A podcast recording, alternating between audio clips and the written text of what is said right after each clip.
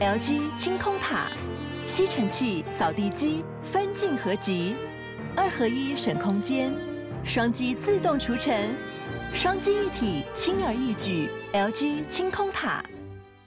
节目开始之前，来念一小段广告。那大概在五六月的时候吧，其实有蛮长一段时间的，就可能是因为呃心理压力啊，或是环境的因素的关系，我家的猫儿子小星星那段时间就经常的上吐下泻，带去看好几次医生，但是就状况反反复复的。后来我是索性把它带到阳光比较充足，然后跟其他猫隔离的地方，它才渐渐的好转。那那段时间呢，医生就跟我说，猫咪和狗狗偶尔吃一些益生菌，对它们的肠胃很好。那尤其是有一些本来肠胃就比较敏感、体质比较虚弱的宠物，就额外。的需要保护，刚好在三个月前，我很信任的品牌丰杰生医啊，就跟我说他们家开发了宠物的保养品，打头阵的就是这一款。三六五宠物全方位益生菌，因为我之前为了要买自己吃的益生菌，也算是研究一段时间。那看他们的成分表，百分之百优质纯杆菌，还有一些维生素跟营养素，主要效果是调理消化吸收、增强免疫力、保护关节、增进消化道黏膜健康。如果你家的狗狗、猫猫有一些消化性口臭的问题啊，或者大便很臭啊、狼吞虎咽、消化不良啊，常常腹泻软便，有这样子的状况的话，吃点益生菌也是很有帮助的。丰杰生医的三六五宠物全方位益生菌，首创。宠物全杆菌益生菌配方。它的菌种是最丰富多元的，里面的什么 SVF 二六专利酵素、Fibra XA 专利膳食纤维，还有专利半乳寡糖、维生素 B 群、维生素 A、维生素 D 等等的这些很专业的说明。大家有兴趣的话，可以到 Show Note 点进链接了解。然后现在起，十月二十六号到十一月四日期间，买一盒三六五宠物全方位益生菌，再享额外赠品纯样绒三日组，买四盒可以免运，并再赠送三六五宠物全方位益生菌正货一瓶。这个为期十天的活动。是一个独家的优惠活动，我觉得很赞啊，那就大家去了解看看喽，链接就放在 show note。今天来讲讲这个是生命中不能忘记的琐碎之事，呃，是 EP four 啊。其实那个讲自己的故事已经不知道要讲到 EP 几了，但是呢，就是难得有一集，如果是在专心的闲聊啊，讲故事的话呢，就把它就是全部归归类为这个这个标题啦。大家看到的时候就知道是老人又要讲故事了，大概就是这个概念。那今天会讲的这个故事呢，主要是围绕着。我高中的主要是在在高二高三的时候，两个好朋友的故事。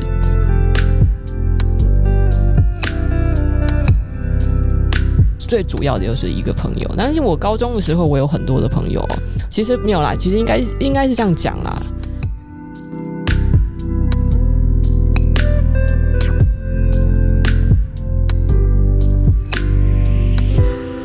高中的时候，谁不会跟就是班级里的各个人都认识啊？尤其是我是高中，又是读深圳这种地方，那深圳是一个移民的小城市，大部分人都是外地人，有些人是从那种北上广地区来这个地方发展打拼的，那真的就是有从更发达的大城市过来打工的人，也有从很穷很穷的城市过来打工的人。那这些人呢，在这里打拼的时候。把他们的孩子送到了公立的高中哦。我我前一阵子我不是跟大家说，我终于好不容易有机会跟同样是台商子女背景，还有也是在就是留学美国或者加拿大的背景很相似的老朋友有机会聚餐嘛。当时我跟其中一个我算是第一次见面认识的，就是我我的老朋友的朋友，他问我说我在深圳读哪所高中？那我跟他说我读深深大附中。哦，他很惊喜，他说：“哦，你是读公立高中诶，深大附中诶，那那很厉害。”他就说：“我当时我真是终于有一个人，他听到我读深大附中，他知道那个是一个好的学校。回台湾之后，那台湾可能对中国的正式就是什么了不起北大清华嘛，对不对？但是大大家可能对这种中国到底有哪些高中是好学校，没有什么太具体的认识。所以那个时候被一个有类似背景的人。”就是他一听到我的学校，就说啊，好厉害哦！你读公立高中的时候呢，我想说啊，天哪，终于有人听得懂，我不需要去多加解释，这不是什么野鸡学校了。呃，深大附中，他当时应该是跟他在深圳，深圳有几几所。中国的话呢，是有分为什么市一级重中中学和市二级重点中学。那像深圳这样重要的城市哦，就是它的它有市的公立。再加上一级重点的学校，那这是就是特别好的学校。我也不是去考什么台商子弟学校啦，就是我我就是进那个一般中国大陆人读的学校，所以呢，那可以说是呃跟台商子弟的学校有很大的区别哦，没有什么开冷气的宿舍啊，然后也没有说特别的为台商子弟去准备。就是繁体中文的教程啊，或是特别的帮他们免除政治的必修学分等等，没有，我就是跟着其他的一般市民一样读公立学校。呃，深大附中的高中部是规定必须要住宿哦，是非常严格的。那另外一个，他的他的外号叫做深大附监啊，不是那个附监哦，深圳大学附属监狱。为什么呢？因为这个这个学校呢，高中部。首先，他不管你是住在哪里，他虽然他这个学校呢是位在深圳市南山区的一所蛮新的学校，那个学校就是在只有两路公车道，就是在住位于一个山脚下，就是你从那个学校里面望出去就是一望无际的山啊，啊，没有没有什么零售业的啦，它就是在一个山脚下学校，但它不是乡村学校，它就是位在这个呃有一个叫做“青青世界”的一个呃有有钱人玩乐的会馆的这个。山脚下的地方，一所这样的学校，那为什么被称为附属监狱？因为它的规定真的非常非常的严格。哎，校服这件事情，等一下我要讲，我要讲。不管你住哪里，你住东莞也好，还是你就你家里就住南，是南山区内也好，反正呢，上高中一定要住宿，就算是要申请走读，也就是你要回家里吃饭，然后回家里住宿，然后再去学校。读书要申请走读，要要有父母的证明，并且呢，你最少还是得在学校住两个礼拜。规定的时候，你进高中之后呢，我们要规范你，它就有点像是中国的每一个高中生跟大学生都必须要有的军训教育一样，就是军事训练。我把你们就是，你们不要过集体的住宿生活，然后再严格的执行所有的作息制度，就包括说早上要六点起床，呃，六点半刷牙。打扫完毕，六点半到七点钟时间呢，去呃吃早饭，然后七点二十分之前呢，你要进教室进行早自修哦，早，然后八点钟第一堂课，然后接下来十一点半午休。十一点半之后去食堂吃饭，吃完饭之后可以有小小的午休，然后下午一点钟继续上课，上到最后一堂课是大概四点半或是五点五点的时候，看着最后一堂课是哪？有些有时候比较早早放，有时候比较晚放，大概是四点半或是五点半，有一个半小时的时间去吃饭、洗衣服，呃，去做一些其他的事情或是运动干嘛干嘛的。好，就是七点钟再继续晚自修，晚自修总共有三堂时间，一直到十一点半。晚自修结束，然后呢，可以去在操场去散散步啊，运动一下呀，然后跟朋友再玩一玩、聊聊天啊。呃，十一点四十五分之前一定要回到宿舍，而且关灯，一定要关灯。所有人都是在十二点以前一定就在在宿舍睡觉，然后早上继续六点钟你再起床，然后再继续循环环回的每一天哦。甚至到高三的时候呢，高三可以延后半小时关灯的那个年级只有高三生。因为高三生要读书读得比较晚，就高三生嗯晚自习会开始比较早，晚上六点四十五分就开始晚自修，然后呢一直晚自修到十二点多结束，再回宿舍。高中生也可以比较早起来，你可以早上五点半就起来，那食堂会比较早开，可能食堂五点四十五分就开，然后为了给那高三生早一点学习。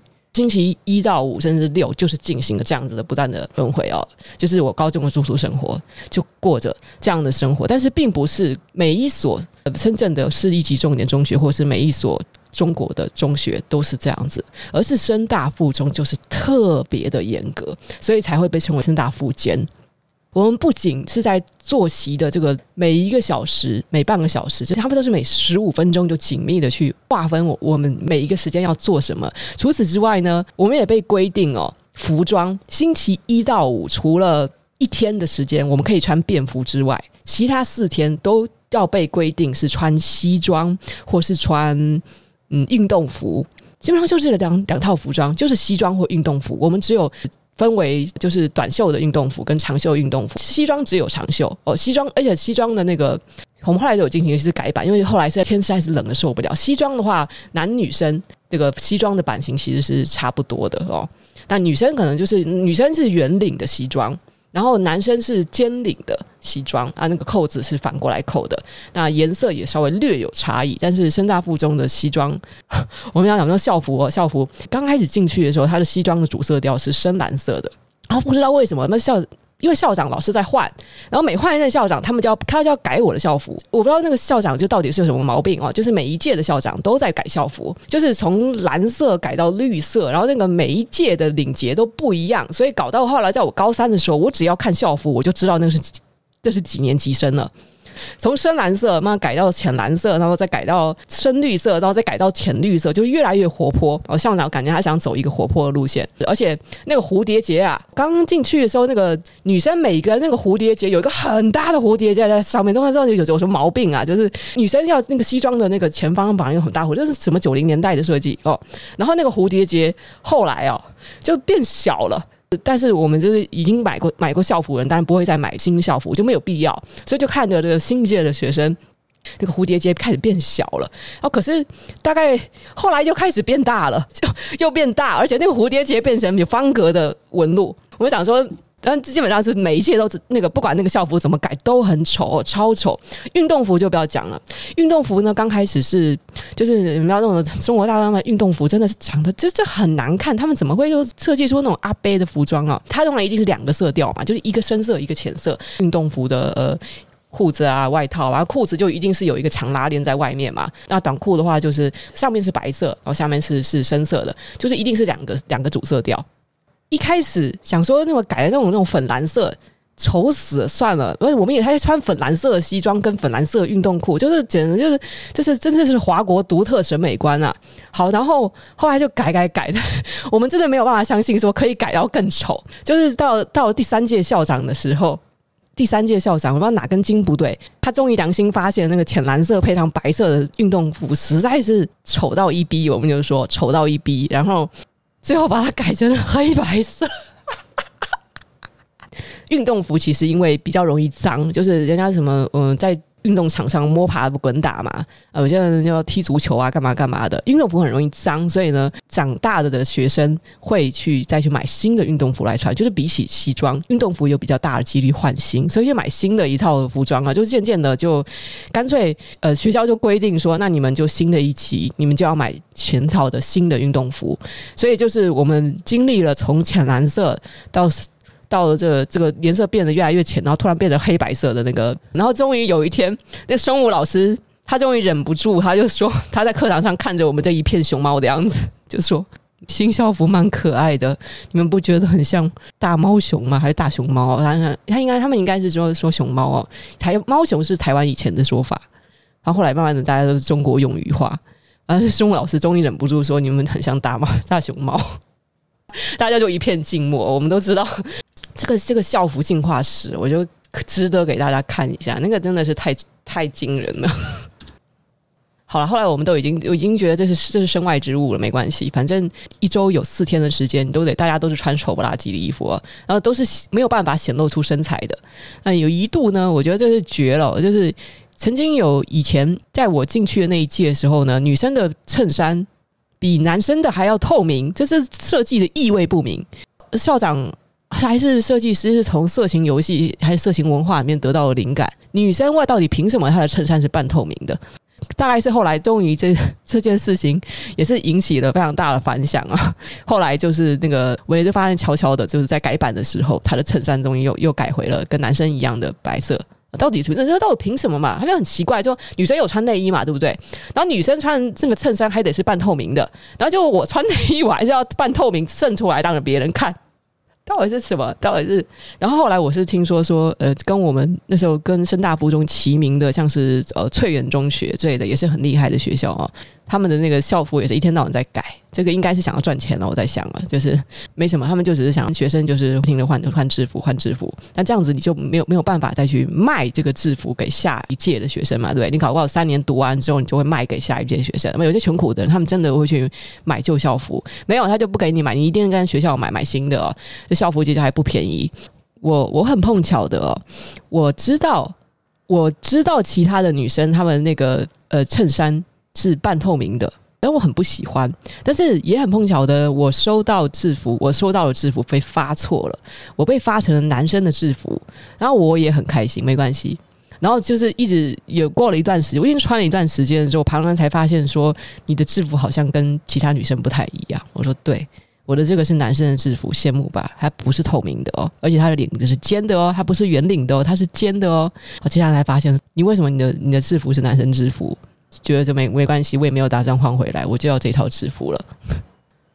其实那时候我大概我一进去的时候，我还知道呢，就是通常来讲啦。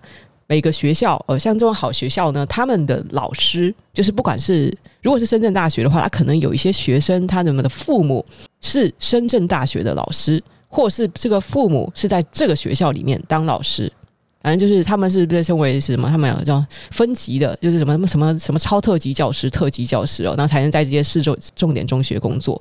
那这些老师的子女，他们会被分配到。同一个班级，就是高中的时候呢，通常高一一班就是成绩最顶尖的，我们那种尖子生哦，学霸。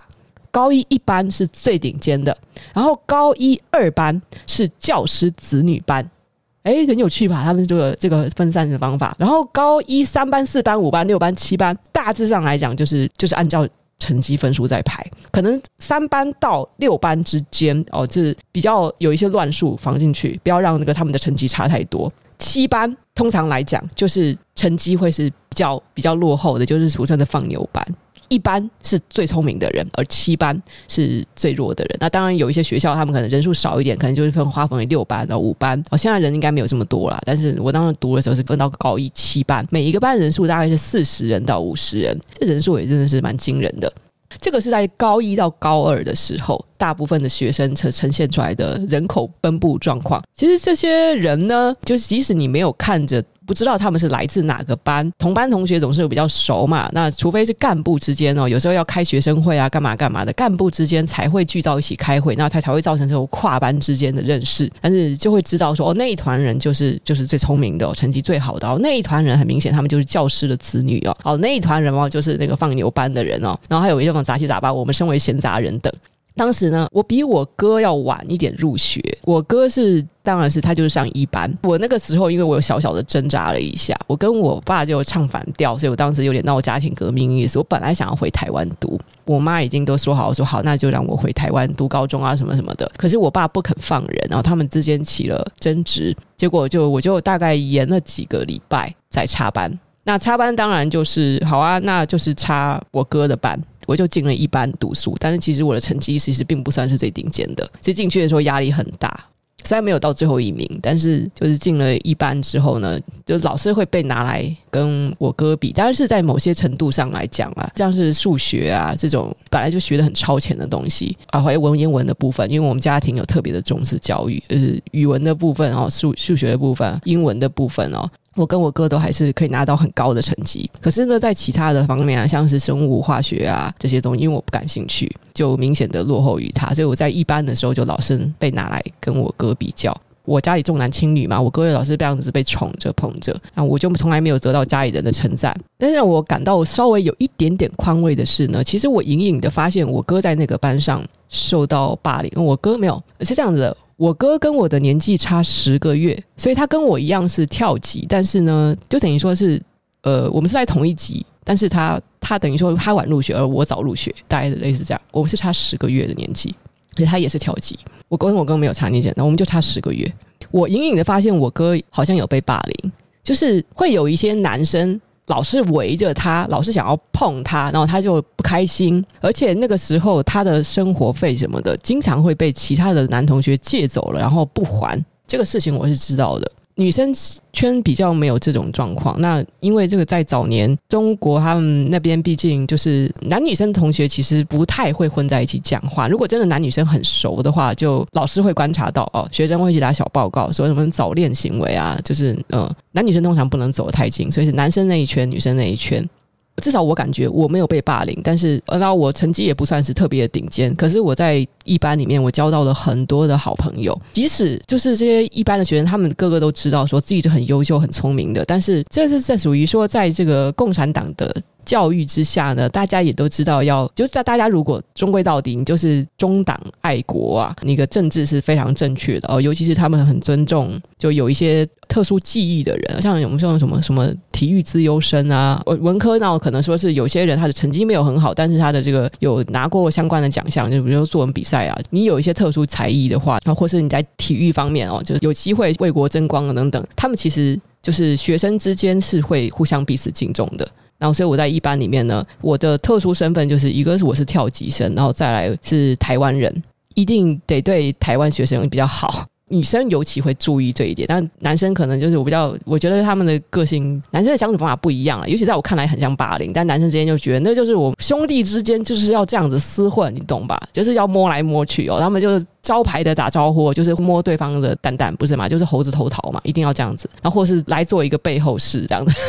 但是因为我哥他实在是身材瘦小，而且以一个就是他当时十四岁的年纪，你看十四岁跟十七岁的男生那个体格差异会多大啊？他当然就很容易的受到一些其他人肢体上的欺负，不知道怎么办。但是他还是有交到一些朋友了。那他交了朋友，我觉得就就蛮奇妙的，好像就是相对来讲。在班级的这个权 权力方面比较弱势的，就可能是其他人都瞧不起的人。而我在一班里面交的朋友呢，都是成绩就是非常厉害的，老师很喜欢的好学生。那我今天要讲的，我要讲讲太长，我讲的前言也太长。那今天要分享的是呢，这个我跟另外两个好朋友的故事，是从高二的分班之前的暑假开始。呃，相信以前如果你们有看过影片，或是可是听之前的 podcast 的，我有提到一个有一个好朋友叫做小珍，对不对？小珍，她的珍其实那个珍是另外一个很难写的珍啦，因为其实很多跟她同名，所以我应该讲她的全名也没关系哦。她全名叫做秦珍哦，她姓秦，这个是一个很特殊的姓氏，她叫秦珍。秦珍是教师子女，她是二班的学生。本来照理讲，跟我一班的学生是不太认识的。可是，在高二的时候，我去参加了一场桌球比赛。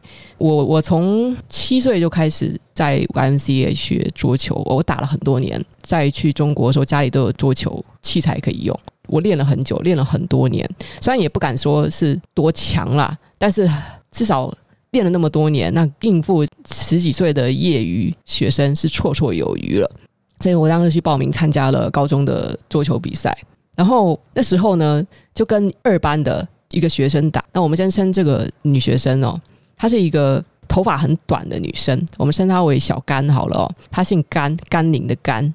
小甘是一个很明显的，就是个性气质很中性的女生，虽然长得比我矮一点点。就是我看到她旁边身边的那一群。啦啦队团都是一群女生的时候，我就知道她大概在这个女生群中扮演了什么样的角色。就那些女生真的是在那边尖叫，就是叫帮她加油。就是我看到一群女生在帮那个小甘加油。我是从一班出来的嘛，然后一班的人就是他们像这种。利用课余时间进行的比赛哦，他们其实不太会愿意花时间来加油，所以我就是一个人默默的去参加比赛。我想说，反正参加比赛，然后得了奖的话，他会有奖品啊。我的目标只是那个奖品而已。我想说，我想我想要拿到一组羽毛球拍，所以我去参加比赛了。小甘他也许觉得自己打得很好吧，我看他的那个自信，我就知道说他一定觉得自己技压群雄还是怎么样。好，那他应该也没有想到想得到说会有一个比他小三岁的人。桌球比赛是二十一球制，二十一球制，我直接在第一场把他剃光头，完全没有在留情的，然后把他跟他的啦啦队都吓死，小甘的啦啦队目瞪口呆。因为我实在练太久了的，就是我觉得他的那个球技对我来讲太外行了。他的每一球我都可以杀，反手也杀，正手也杀。其实我是很悠游自在，就是玩玩玩。他自己太弱了，我当时就在想说，我以为你多厉害，那你的啦啦队叫的越凶，我就杀你杀的越凶，我就把他剃光头，剃到十一比零。小甘呢，他被我剃光头之后，他就傻眼，但是他也是蛮大度的。虽然他那些啦啦队团就整个就整个就很失望，就是有点不敢相信，很震惊。然后小甘就很有风度的就过来要跟我握手，然后我也跟他就是握了一下手。然后当时呢，在他的啦啦队旁边哦，应该不是属于啦啦队团的一个人，有一个绑着双马尾的女生，但是也没有一直在帮小甘加油，反正就一直看着我。这个人就是小珍啊，那他是跟小甘是同一个班的学生。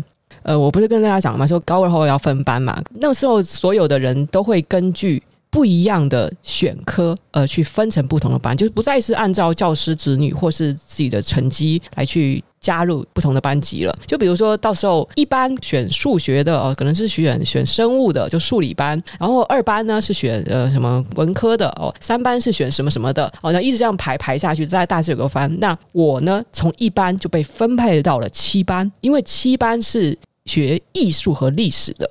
在中国是这样子啊，如果你要考艺术学院的话呢，就是除了国术英啊、物理化学、呃什么思想政治这些基本的科目一定都要读以外，那它有两科的比重会特别大，就是学艺术学院的人，他对英文跟历史的要求会比较高，所以呢，就是会跟历史班会分到同一个班。但是呢，在分到这个同一个班之前呢，我必须说呢，在高二暑假发生了小小的事情，就是当时哦，我记得好像是我的我的一个朋友吧。我在二班认识的一个人，他在暑假的时候约我去深圳的水上乐园玩哦。他深圳有很几个很多个有名的游乐设施哦，什么民俗文化村啊，水上乐园就叫水上乐园，好奇怪哦，就是一个呃游泳啊，就拿着游泳圈这样子，就是可以跑跑遍玩，这样各种水上设设施的哦，还有什么海上世界啊，哦，深圳有几个那个比较大的，去深圳必玩的几个地方。我的一个朋友就邀我去水上乐园，然后呢，顺便那个时候。小珍就是是他的朋友，然后小珍看到我的时候呢，他就说啊，我知道你，你是之前在桌球比赛剃人家光头的那个。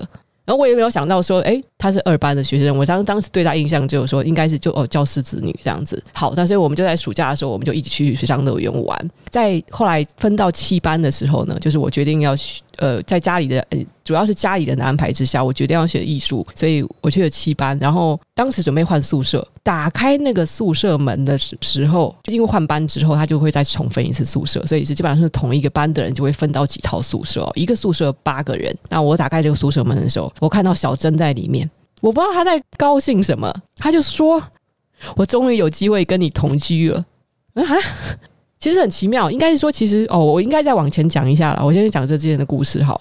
在分班之前的暑假，我认识了小陈之后呢，我明明是在一班，然后他是在二班，可是他老是跑来一班的门口等我吃午饭。就是他认识我之后，他就老是跑来等我吃午饭。但是我们还没有分班，我那时候也很不识相啊，就想说，其实那时候常常有不同的女生来找我吃午饭呐。但是小珍在那个时期非常频繁的，一定要来找我吃午饭的人哦，就会在在门口等我。反正是二班的人，然后比较早放嘛，就会等我去吃饭，然后我就会跟跟着他一起去食堂吃饭。但是有一天，我说了一句很白目的话，因为我觉得小珍她不管，就是她每天都要跟我吃饭，然后我当时就是一个，我觉得我跟她的讲讲话频率对不太到，她老是叽里呱啦的一直讲自己的事情，就是她是一个很多话的人。那其实我当时我觉得我的个性也不是很好啦，所以有时候呢，我我不喜欢一直听她讲话，所以我就出口伤人，我就对她说：“你没有其他朋友吗？为什么老是找我？”那他听到这句话之后呢，他也没说什么。他从那天之后，说第二天他就不找我吃饭了。然后不找我吃饭之后，我就看到他就是刻意他跑去跟其他的约其他的人吃饭啊，一边还从很老远的地方那边叫说：“你看哦，我有其他朋友啊。”对啦，我就是什么没有朋友来找你吃饭。你真的这样以为吗？就是反正就是讲一些虚 虚张声势的话。我不懂他为什么要这么远这样子叫，叫搞到其他人都听得到。所以你说我没有朋友，我有其他朋友啊。但是我就觉得好笑，因为小孩子其实，人家那个时候我才十三四岁，我的脸皮其实是很没有那么厚的。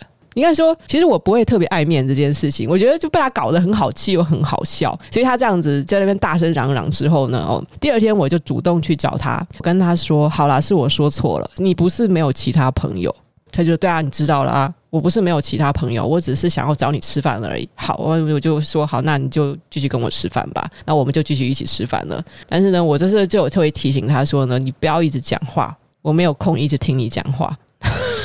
我们是很直来直往，因为小珍是一个北京人哦，他讲话非常的直。他不会避讳做任何事情，所以我跟他，因为因为我跟他是好朋友，那我其实我我觉得我的个性受他影响蛮多的。就即使为什么我身为一个应该是偏南方出生成长的人，可是我个性非常的直。这个行为模式可以说是因为是在小镇身上看到说，诶，这个年龄层的人应该是这样子，呃，就是很直接，讲话没有在避讳的。他也不是说直接到他会把心里话全部讲出来，而是这是有一种北方人特有的豪爽吧。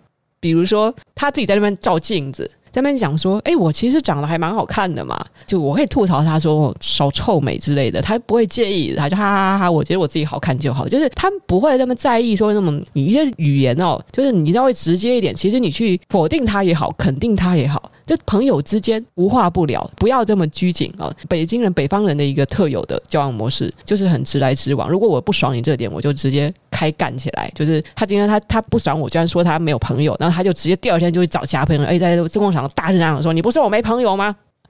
所以，那我也可以很坦然接受。好啊，我知道了，我知道了，我错了哦。那我们的交往模式就是这样子。就是那时候那段时间，其实小珍就常常来找我吃饭。然后，但是我真的没有想到。他后来跟我说，他其实是为了我而要去选读历史的。他知道我要读艺术，所以他选读历史是为了要跟我同班。然后更惊喜的是，他没有想到可以跟我同宿舍。反正一切都是他计划好的。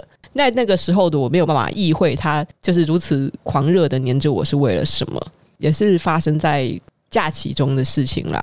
我跟小珍，我们都是住在南山区哦，他在靠近那个。中油大厦还是什么地方？然后我是南山大厦，反正就我们就刚好就其实就是在一个路口的两边，车程大概就十分钟吧。走路的话久一点，可能走路走二十分钟。我们家住得很近，在周六日的时候，有时候我会去他家玩。哦，我这边因为我是住公司，所以我不方便让他玩，但是我常常去他家那边玩。那他家就是他妈妈去了香港当普通话的老师哦，九七年香港回归以后。我刚刚有提过吗？他是教师子女嘛。他妈妈去了香港教普通话，他有时候会给我发牢骚，说他妈妈去香港就买了一大堆的奶粉，还有卫生棉回来。我说为什么？他说因为香港的奶粉跟卫生棉超便宜的。我说那那是什么概念？等一下，为什么你家又没有婴儿？他说：“对啊，但是老人家需要补钙啊。”那我说：“那买卫生棉是什么意思？”他说：“他一次就买一年份的，他买了几个行李箱的卫生棉。”他说：“因为香港的卫生棉很便宜，而且都是外国外的牌子。如果是香港人的话，应该可以回忆起那个那一段，从九七香港回归之后，取得去那边居留证明的中国大陆人。”涌向那边去购物哦，买到那边没有奶粉哦，以及那个各种生活用品哦都被一扫而空的那个时期，然后小珍的妈妈就做这个事情，小珍觉得很丢脸，她说那个真的是菜市场大妈哎，难得去一趟香港，你还买一大堆卫生棉回来，然后当时我我倒是觉得蛮好奇的，我就 我就说那因为卫生棉在深圳卖的还蛮贵的嘛，就说没关系啊，那你就帮你妈用一下，她说对啊，我现在就要拼命用，我使命用。哦，他不是这样的声音啊！我就是想模拟一个他当时那种尖声欠尖气的样子。呃，我当当时就我经常去他家玩啊，因为他妈就长期在香港嘛，然后他爸好像是有在经营一个小事业，但是在家就成天喝酒啦。然后有时候他爸喝酒喝高了就会睡在家里睡着，然后他就说：“我爸在也好，不在也好，你就可以来玩。”我在他家经常会玩电脑游戏。然后我们也会常常有时候去什么华强北路啊什么之类的，就是一些深圳的其他的地方去逛街啊，去玩呐、啊。就是我跟他就是一个在学校也在一起，然后在外面呢也会常常的出去玩的好朋友。小甘是在呃高三的时候呢，我们三个人又变成了很好的朋友。怎么讲呢？我跟小甘两个人会稍微比较亲近呢，是因为在。高二即将要结束的艺术节啊，大家知道艺术节嘛？艺术节我不知道，呃，可能有类似于日本的文化祭这种东西吧。每个班级都要准备特别的表演啊，去参加竞赛。你不管是小品节目、话剧，还是什么唱歌、跳舞、朗诵、诗词曲赋的朗读等等哦，反正就是才艺的。竞赛，每个班的就你要派出几个小组去准备，然后去报名参加比赛，就有点像田径赛一样的哦。田径赛就是也是一样嘛，就是要报名，然后看个人奖、团体奖啊，都是有奖牌的。然后拿到最多积分的人，就就是会得到一个象征荣誉的，就有点像是什么日本漫画那个优胜旗哦，就是。第一名、第二名就会拿到那个红色的锦旗。我不知道台湾是怎么样，台湾应该也有吧？因为高中的时候我们都都会玩这种，就是有一些集体竞争的东西，团体之间的比赛哦。那在艺术节之前，我们的历史班哦，全班只有六个男生，二十四个女生，很好笑。我们被称为尼姑班。读文科的女生本来就相对来说多，然后读艺术的女生本来也多，呃，读历史女生也多，所以这个就汇集成了一个。男女比例极不平均的尼姑班啊，尼姑班中会发生什么事情，大家也都知道了啊。那个什么什么百合啊之类的，那个都汇集在这个七班。有一天在艺术节之前啊，有人进教室来就大叫一声说：“甘某某、于某某，你们去老师的办公室。”啊，就是我们两个女生突然同时的被叫的时候呢，其实现场应该所有人都意会到，就是说，哎，为什么是我们两个被叫？我们两个是在这这个尼姑班中气质最中性的两个人，很明显的应该是艺术节就要到了，需要出男角啦。呃，他们一定有话剧表演，需要出男性角色啦，因为班上的男生严重不足，要演话剧的话，一定得用上女生。两个人就被叫去了老师办公室，然后老师就直接分派两个角色给我们，都是男的。小甘他演王子，那我演王子身边的护卫。这个 这个分派好像有点羞辱人，但是随便啦，没差啦。小刚本来就是他的女女生人缘就好嘛，我就说他有一大队啦啦队嘛。然后就在那个做话剧排演的时候啊，因为那个扮演灰姑娘的人哦，哦，这是一个很难搞的人哦。这个扮演灰姑娘的女生，其实我知道她的一些事情，那以后我们再讲。她其实有做一些很出人意表的事情，以后我们有机会再说。总之，这个女生的个性很难搞，然后对人都是就很泼辣，其他每个人都被她搞得很头痛啊。她自己想演灰姑娘，又很不满意其他人的表演。然后我跟小甘在旁边，就是在那个他们在排演的时候啊，我们就很无奈嘛。然后小甘就突然转过来就问我说：“我们之前是不是在桌球比赛上认识啊？”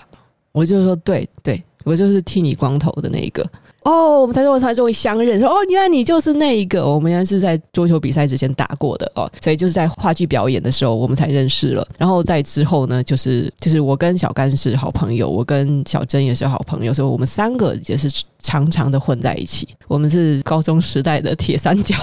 为为什么说是铁三角？是因为当时呢，呃，我们三个女生的，除了说我分别认识他们两个成为好朋友之外呢，我们三个女生很喜欢去，不管是华强北还是之类的地方，我们很喜欢去淘光碟，我们喜欢玩电脑游戏，我们也很喜欢看动画，去那个学校前面的那个杂货店去看一些动画杂志，虽然那个都是盗版的画面，我们会去随时的关注一些动画的情报，所以我们有类类似的兴趣。小珍应该是一个腐女。她很喜欢耽美的东西，而小甘她很明显的她喜欢百合。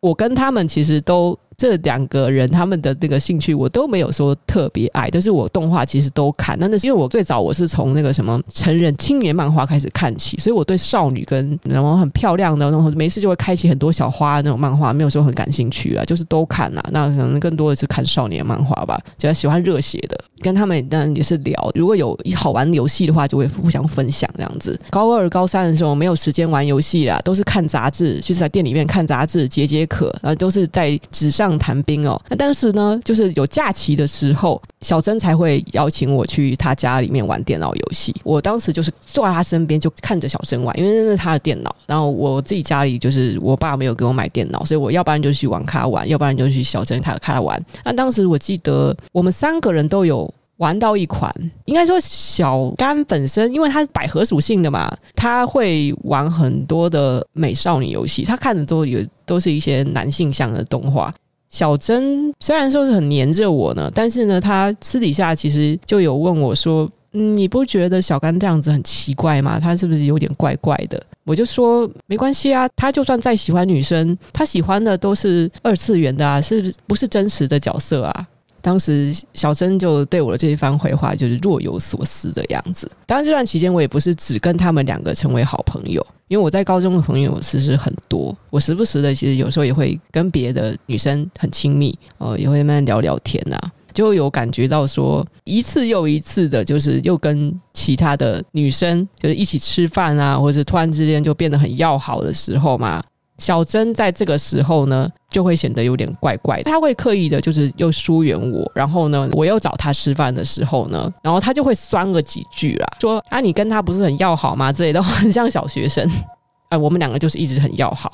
他其实讲话每一句话都那么直接，但是他，我觉得他好像有隐藏着我什么。其实就是有时候啊，他真的。他会在言语中暗示我一些什么，比如说他一来一开始他有绑双马尾嘛，然后后来他的发型渐渐的就是改变成通常都是单马尾。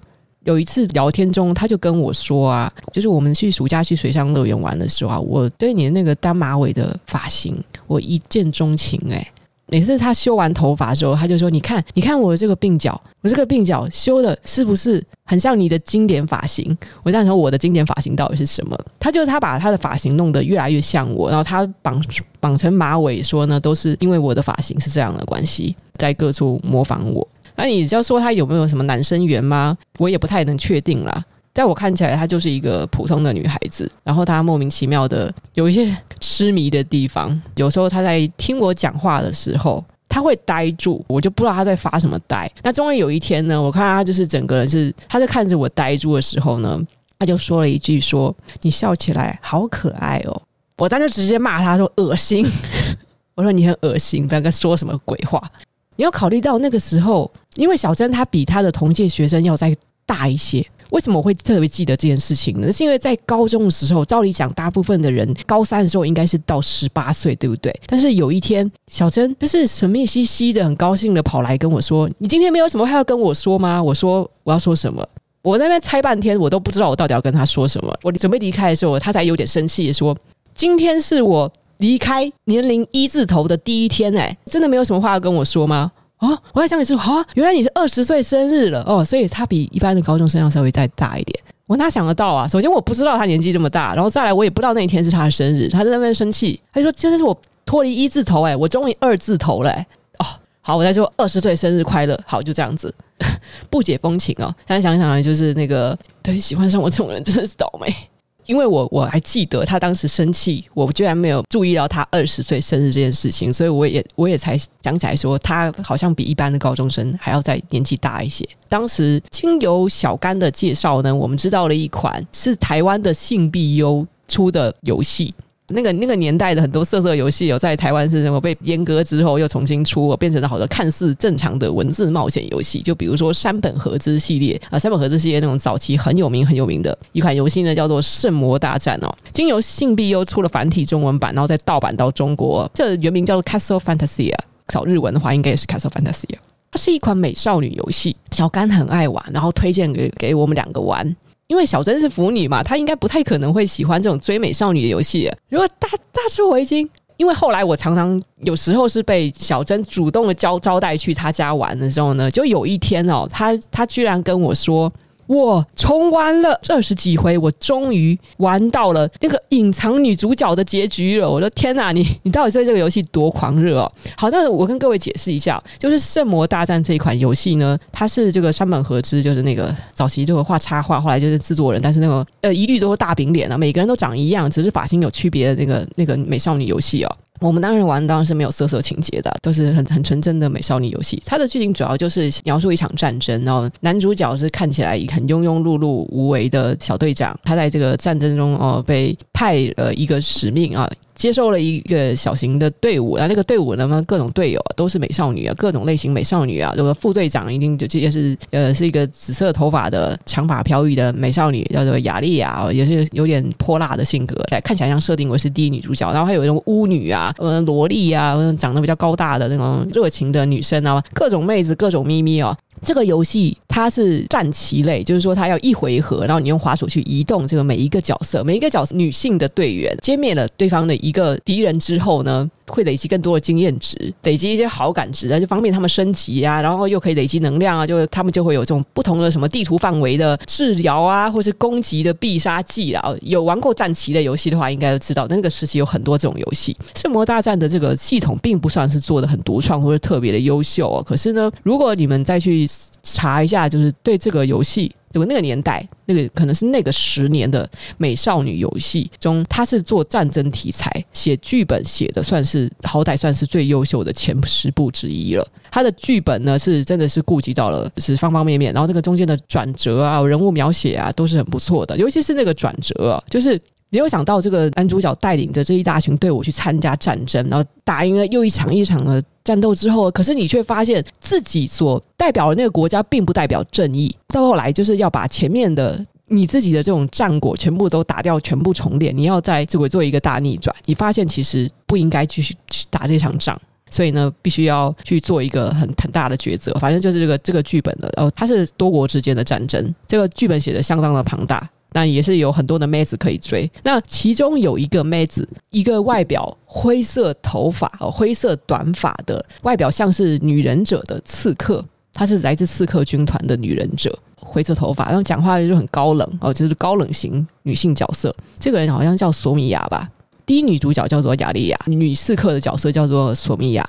就在那个年代，如果你顺顺的这样跑，你只是单纯的去想要追哪个妹子，就把她弄多一点的好感度哦，选项就多给她做一些正确的，就累积好感度是追不到的。索米亚是一个隐藏的角色，隐藏的可以追的角色，必须要达成的特定条件，就是要反复通关很多次。达成特定条件，然后在极其严格的条件之下，才能够在关键的抉择开启一个第三个选项，然后索米亚才能免于一死。要不然，这个剧本不管怎么样，索米亚要不然就是因为他身为一个间谍，他会杀掉其他的女性角色，或是他会牺牲自己。但是不管怎么，你去你只要走了其他女性角色的结局，那么索米亚就一定会是很悲惨的结局。呃，索米亚在里面就是一个被孤立于其他的女性角色中的一个特别的存在。你不去查攻略，或者不没有没有去耳闻，原来还有这种隐藏版的结局的话，通常玩家是不会知道，原来索米亚也有她的专属结局，而且她的专属结局才是唯一一个所有的女性角色都可以幸福快乐的存活下去的最完美的，就是 true ending。我们说就是日文游戏，我美少女游戏最爱讲的 true ending。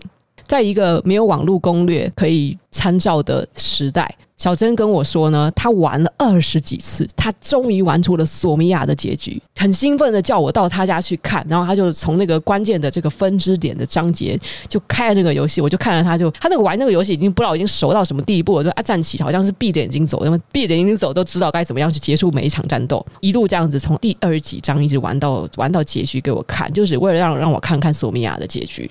那索米亚的这个结局，它最关键一点是因为他是间谍，然后他执行他任务，他他就会害到其他女性角色。但是呢，他如果让其他女性角色逃的话，其他女性角色要活下来的话，那他就会被抓，然后被处死在监狱里。所以这个关键的抉择点在于呢，必须要想办法要去说服索米亚不要再执行他的间谍任务，以及他要叛国，而且不要牺牲自己。一旦能够说服他，就可以带他逃离监狱。然后逃离监狱之后呢，带着其他的队员集体逃亡，然后所有人都可以活下来。哦，这个是索米亚的路线。那大致上来讲，我就看着小镇玩玩，玩完了之后，我就说：你玩了二十几次之后，你玩出了这个结局，你到底有多喜欢这个角色？他这时候就跟我说：我觉得这个角色很像你。我说是是哪部分？他就说就是包括很高冷的，老是对人爱理不理的这个部分，很像你。我就是印象很深刻，就是像现在我想起来，我我觉得小珍是在方方面面，他都想要暗示我，但是我就是不解风情，一定要等他说了那么白，重复了，他是在对我告白那一天，他很认真的看着我，然后重复了那么多次说，对，我喜欢你，我是真的喜欢你，但是呢，我却说他是变态啊什么的，就是这样子去对待他，然后他就以为他是开玩笑，这样敷衍过去了。然后我们的这个关系也就最后就是停留在那里，就是第二天他也是装作没事啦，他还是想要跟我去同一个城市读大学。当我们翻了那个厚厚的册子。中国有太多的大专院校可以读，那我们翻的那个厚厚的册子，就是选自己要选的系和那个大学的时候呢，他就问我说：“你要考到哪个大学？”那我说：“因为我家里人要我读艺术院校嘛，应该会读服装设计系。那在全国最强的服装设计系就两所学校，然后中纺大或是。”北服嘛，北京服装学院，啊，中纺大就是后来我读的上海东华大学。我说我应该就是去比较想去北京吧。然后小郑听后就说，我还很兴奋啊，因为对北京就是他的老家嘛。然后他就说好啊，那我也考去北京。然后他就随便填了一所北京的学校。我说你也太随便。他说没关系，北京很多好学校，而且我有北京户口哦，就就很方便。对对，我顺便说一下哦，教师子女在高考中可以获得加分，然后北京户口也是特别容易考到北京的学校，所以这个对小珍来讲，他就是真的是他想要考到北京就是很容易哦，他是北京户口。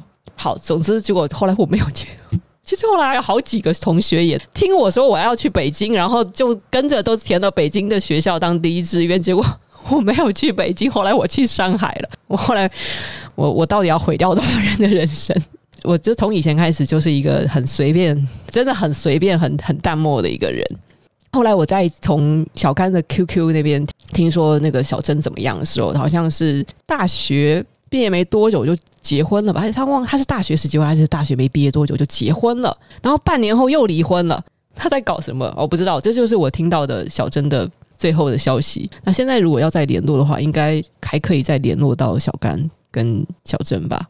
但是我不知道哎、我觉得我我们这辈子有没有办法再见？我不知道。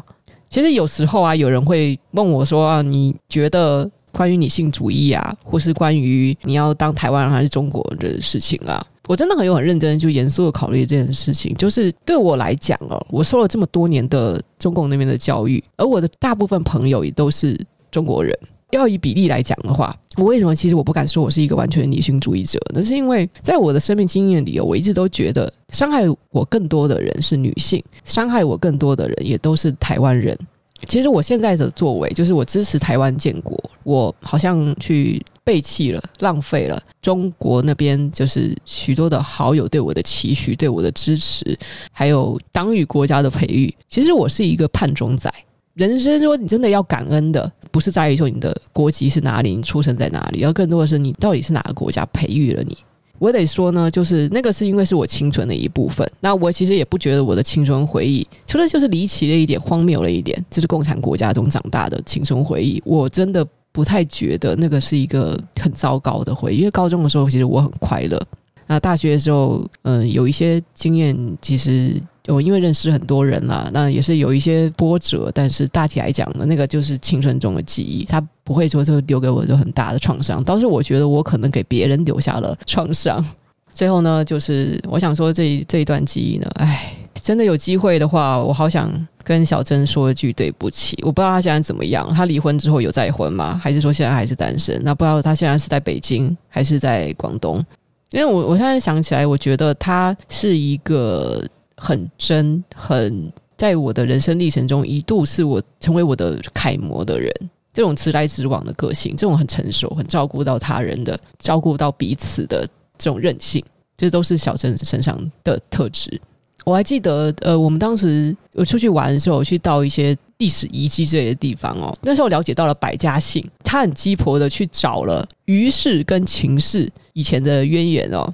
他就骄傲的说：“哎，你看秦穆公时期赐他的上卿姓氏为于哦，所以你们于家跟我们秦家很早以前就有缘分啦。”我就说你在讲什么屁话？秦穆公不是姓秦吧？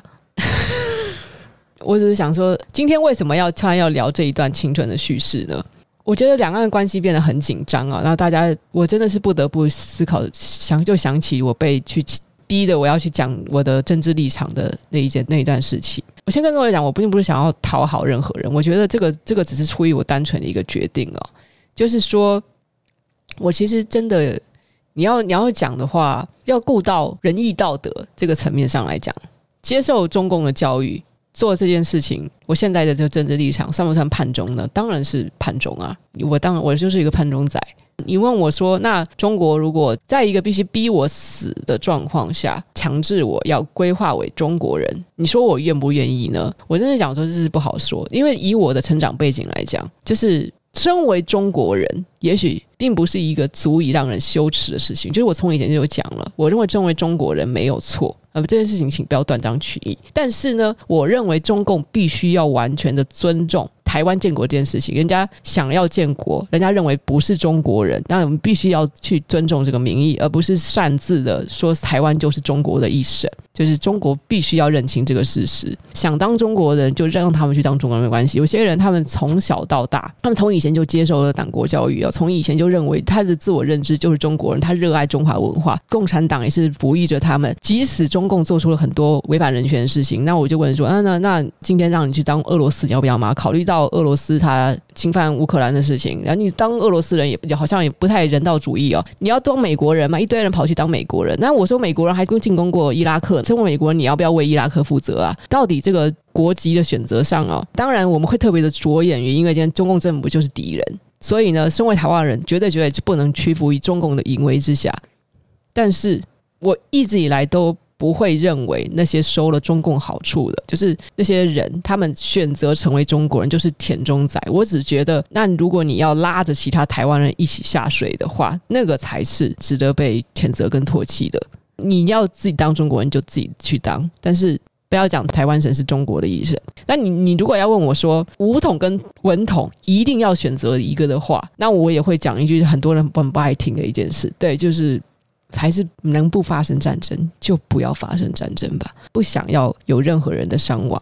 这件事情不是不自由武宁死这么简单。可以的话，就是不想要任何人伤亡。我相信这个世界最后走向共荣，走向大同，世界大同是我们最后的趋势。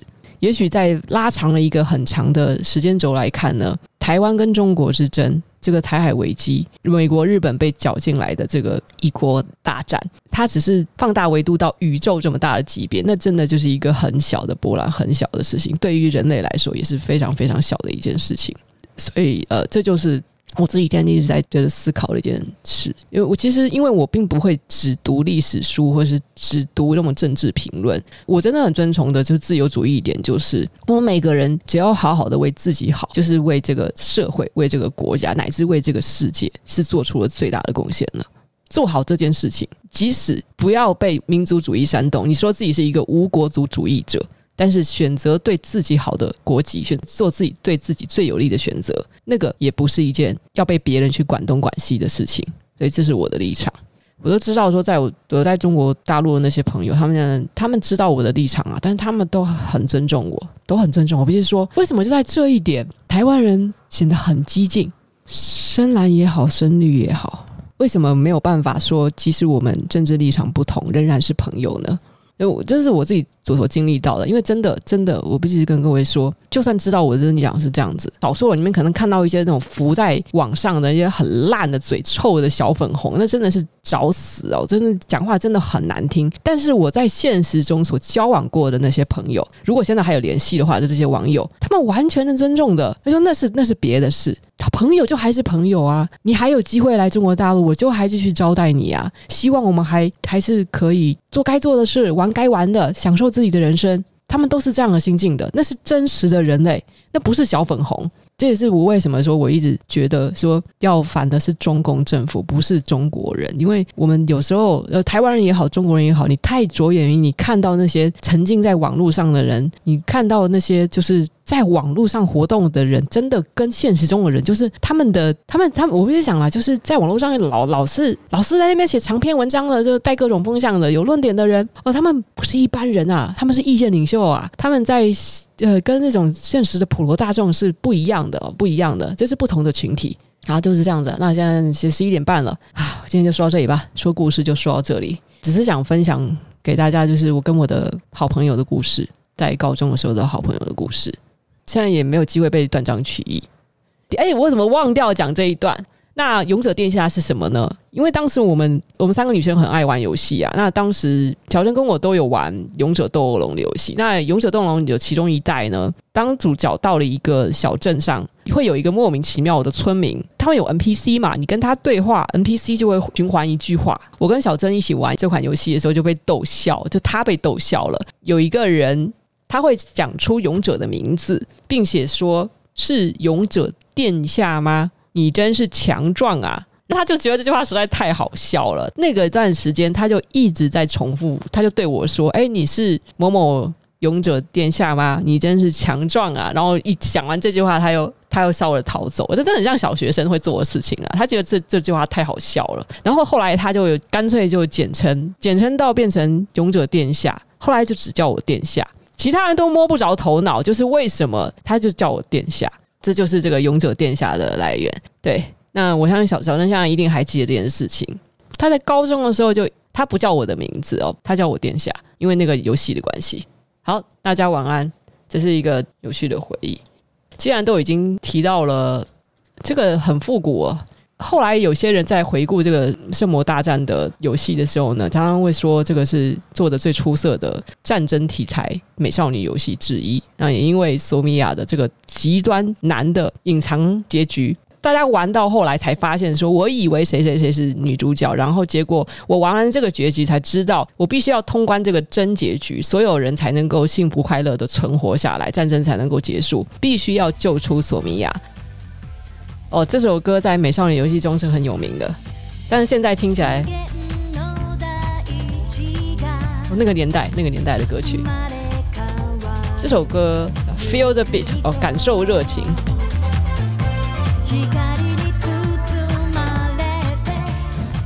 必须要是索米亚这个女忍者被救出来，然后这个剧情中才会有这首主题歌响起，就足以见得他是一他是多重要的角色。然后这是一个真正的结局。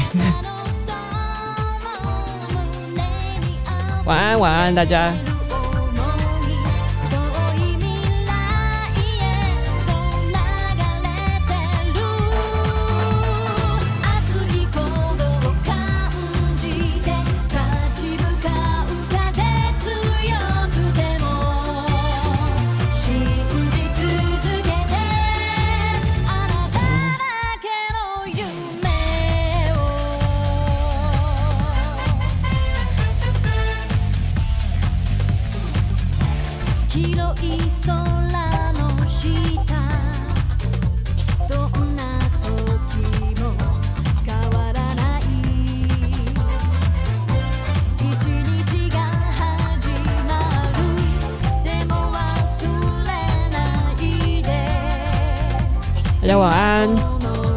七点半了。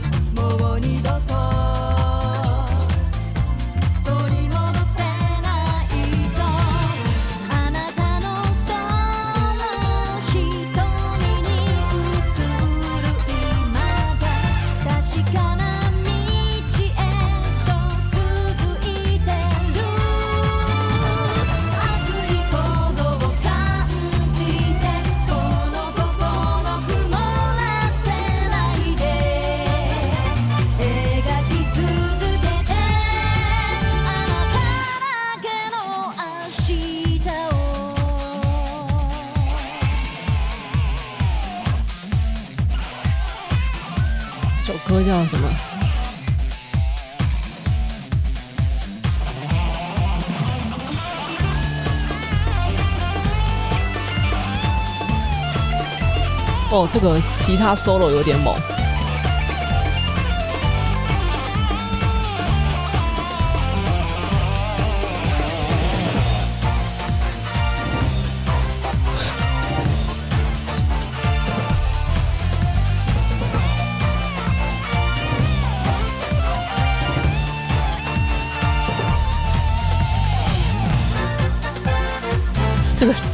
这个就是打到后来已经快要破关的这首音乐。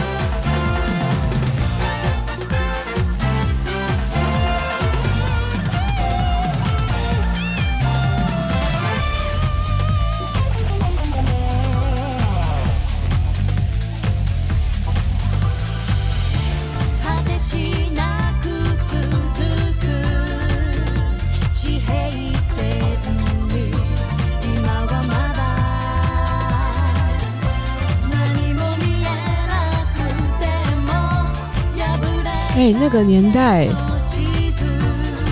这你要为美少女游戏做一个这么一首这么精致的歌曲，也算是耗费了大成本了。就是两千年以前了。